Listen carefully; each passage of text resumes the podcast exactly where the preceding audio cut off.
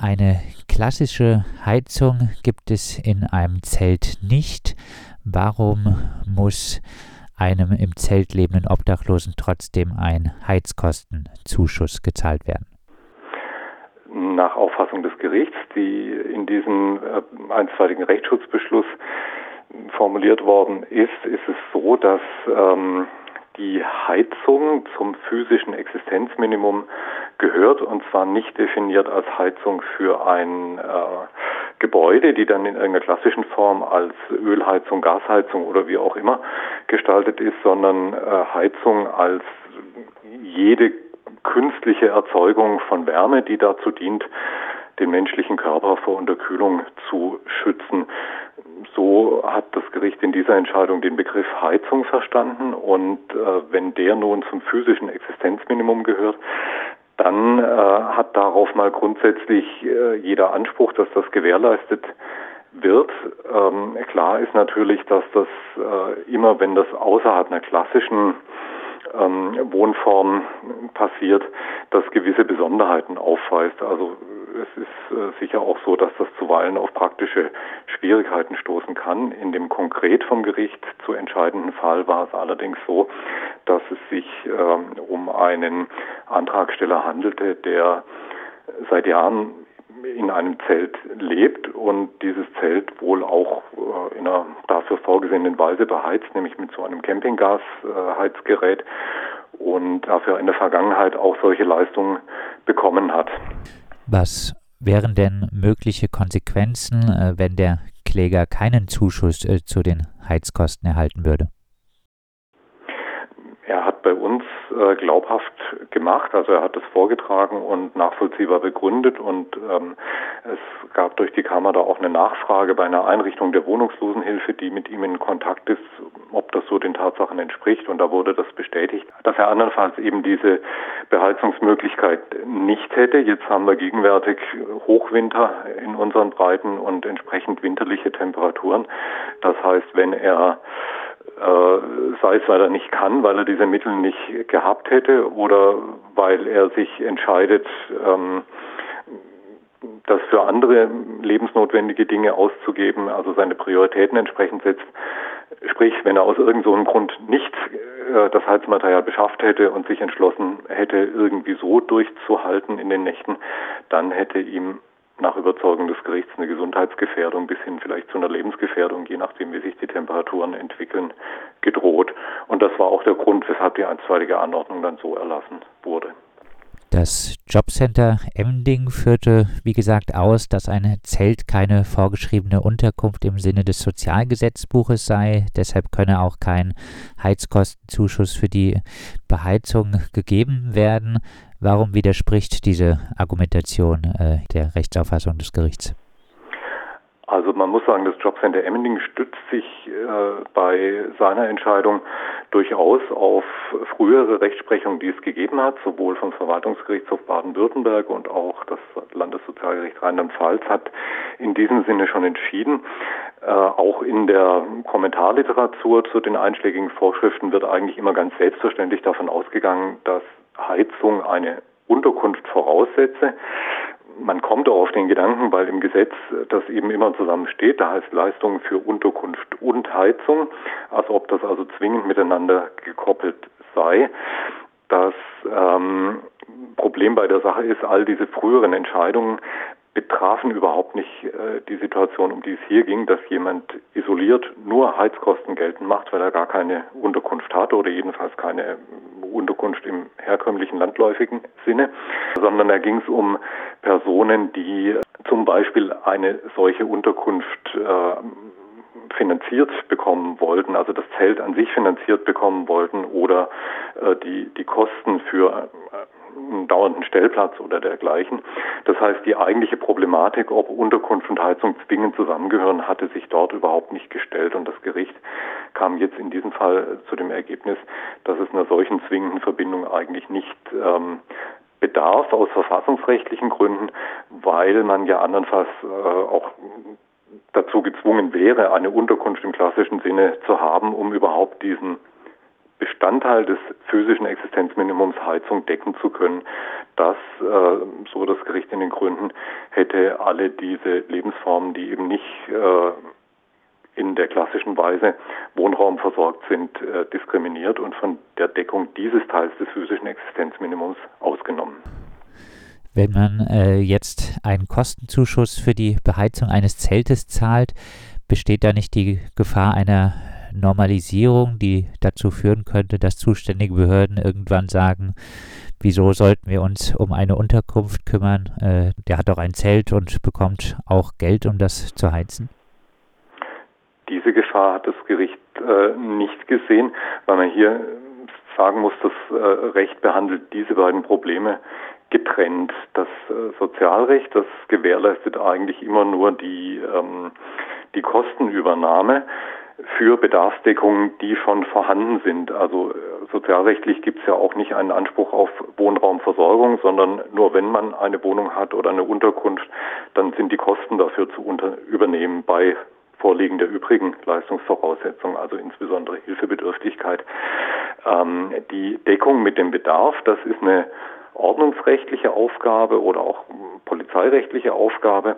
Sprich, bei unfreiwilliger Wohnungslosigkeit oder Obdachlosigkeit ist es nicht ähm, das Sozialamt oder das Jobcenter, das äh, nach einer Unterkunft schauen muss, sondern das sind die Ordnungsbehörden in Baden-Württemberg, die kreisfreien Städte oder die Landkreise. Und ähm, so gesehen beeinträchtigt das das nicht. Das Sozialrecht fragt also nicht, ob dieser Zustand in dem man da lebt, ob der menschenwürdig ist, ob der angemessen ist.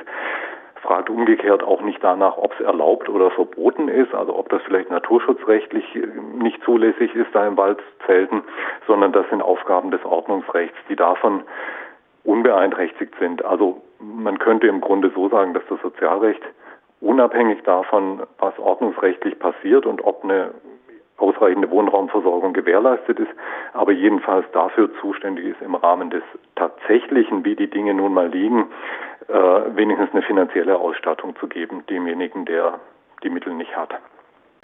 Aus Ihrer Erfahrung als äh, Richter am Sozialgericht kommt das häufiger vor, dass SozialleistungsempfängerInnen so sehr für die existenzsichernden Leistungen kämpfen müssen? Also dazu kann ich nur aus den Erfahrungen hier in, in Freiburg äh, was sagen und vielleicht aus Gesprächen im, im Kollegenkreis manchmal übergreifend von anderen Gerichten. Da ist es so, dass nach unserer Erfahrung gerade die Personen, die wahrscheinlich besonders schutzbedürftig sind, seltener den Weg zum Gericht finden. Also wir haben relativ wenige Klagen und Anträge von diesem Personenkreis. Das gilt ähnlich für andere marginalisierte Personengruppen aus die aus verschiedensten Gründen da vielleicht einen schlechteren Zugang haben. Also ich spreche jetzt mal von Leuten, die sprachliche Hürden haben, gesundheitliche Hürden haben, äh, die vielleicht in ja aus verschiedenen Gründen prekären Umständen leben. Das ist relativ selten. Also wir waren auch überrascht, dass wir jetzt zu dieser Thematik Wohnungslose äh, und diesen diesen Bedarf betreffend auch überhaupt nichts gefunden haben, dass da schon viel veröffentlicht worden wäre. Ähm, und sind eigentlich immer ein bisschen überrascht, weil die Themen, wenn dann mal so ein Verfahren kommt, handelt es sich eigentlich immer um Themen, bei denen man sich so denkt, naja, das, das kann jetzt eigentlich nicht eine individuelle Situation nur sein, sondern das muss eine Vielzahl von Personen betreffen. So wie hier diese Heizproblematik wahrscheinlich auch noch andere Wohnungslose betrifft. So ist es auch bei anderen Gruppen. Also wir haben äh, relativ wenige Klagen, sehr eng verwandt äh, der Bereich ähm, Asylbewerberleistungen. Da gibt es eine Reihe von interessanten Rechtsfragen und es gibt auch einen gewissen Anfall an Klagen und Antragsverfahren, aber eben bei weitem nicht so viele, wie viele Personen das betreffen müsste. Äh, wir haben das bei der Eingliederungshilfe für behinderte Menschen, dass ähm, da statistisch bekannt ist, dass ein weit größerer Personenkreis betroffen ist, als es die doch relativ wenigen Klagen zum Ausdruck bringen, die wir bekommen. Also der lange Rede kurzer Sinn, das sind alles äh, Situationen, in denen sicher erheblicher Klärungsbedarf besteht, aber doch eigentlich vergleichsweise selten geklagt wird. Die Gründe, warum das so ist, ob das daran liegt, dass hier die Leistungsträger ähm, doch häufiger zufriedenstellende Lösungen finden mit den Leistungsberechtigten oder ob das daran liegt, dass diese Personen halt nicht so leicht äh, den Weg finden zum Rechtsschutz und zu den Gerichten. Darüber kann man nicht nur spekulieren. Also wahrscheinlich ist das eine Mischung aus beidem in Freiburg. Äh, wir hatten ein bisschen uns umgehört. Da gab es wohl äh, die Erfahrung, dass es äh, früher einmal äh, auch äh, etwas umstritten war, ob äh, Menschen, die in einem Wagen wohnen, die, die, einen solchen Heizkostenzuschuss bekommen können. Mittlerweile ist das wohl in der Stadt Freiburg kein Problem. Diese Zuschüsse werden gezahlt. Abschließend die Entscheidung fiel im Rahmen des einstweiligen Rechtsschutzverfahrens. Das äh, Hauptsacheverfahren wird wohl erst nach Beendigung der äh, jetzigen Heizperiode stattfinden. Äh, wird äh, die jetzige Entscheidung Bestand haben und dann eventuell auch äh, für die Folgejahre eine Wirkung entfalten? Das ist eine offene Frage. Also richtig ist, dass äh, die jetzige Entscheidung vorläufigen Charakter hat. Das heißt, die ist jetzt im Moment, weil sie nicht anfechtbar ist für die Beteiligten, die muss jetzt im Moment so ausgeführt werden für die Heizperiode. Dann kommt das Hauptsacheverfahren. Im Hauptsacheverfahren ist es so, dass äh, voraussichtlich dann die Kammer in der vollen Besetzung, also mit äh, einem Berufsrichter und zwei ehrenamtlichen RichterInnen, entscheiden wird. Wie das ausgehen wird, kann man nicht äh, vorhersagen und es gibt dann auch noch die Möglichkeit, dass äh, die Kammer vielleicht die Berufung wegen grundsätzlicher Bedeutung der Rechtssache zulassen könnte, immer vorausgesetzt, dass die Beteiligten auch diesen Weg äh, gehen. Das heißt, äh, man kann es jetzt gar nicht sagen, ob das tatsächlich eine abschließende rechtskräftige Klärung in diesem Jahr findet oder im kommenden Jahr. Das äh, kann man schlecht sagen. Wenn die Entscheidung äh, irgendwann mal rechtskräftig wird und sich nicht vorher irgendwie erledigt durch einen Vergleich oder wie auch immer, dann gehe ich schon davon aus, dass das äh, auch eine grundsätzliche Bedeutung haben wird und die Praxis, äh, wie man solche Situationen handhabt, beeinflussen wird, auch in kommenden Jahren. Obdach bzw. Wohnungslose, die Hartz IV beziehen, haben in den Wintermonaten Anspruch auf Beihilfen für Heizmaterial vom Jobcenter, auch wenn sie kein festes Dach über dem Kopf haben, sondern im Zelt übernachten. Das hat das Freiburger Sozialgericht in dieser Woche entschieden. Das Jobcenter Emding hatte dem Betroffenen den Zuschuss versagt. Nun muss das Jobcenter ihm voraussichtlich bis Ende März monatlich bis zu 50 Euro Heizkostenzuschuss zahlen. Wir haben über die Entscheidung, die im einstweiligen Rechtsschutzverfahren getroffen wurde, mit Tore Bergmann, Richter am Freiburger Sozialgericht gesprochen.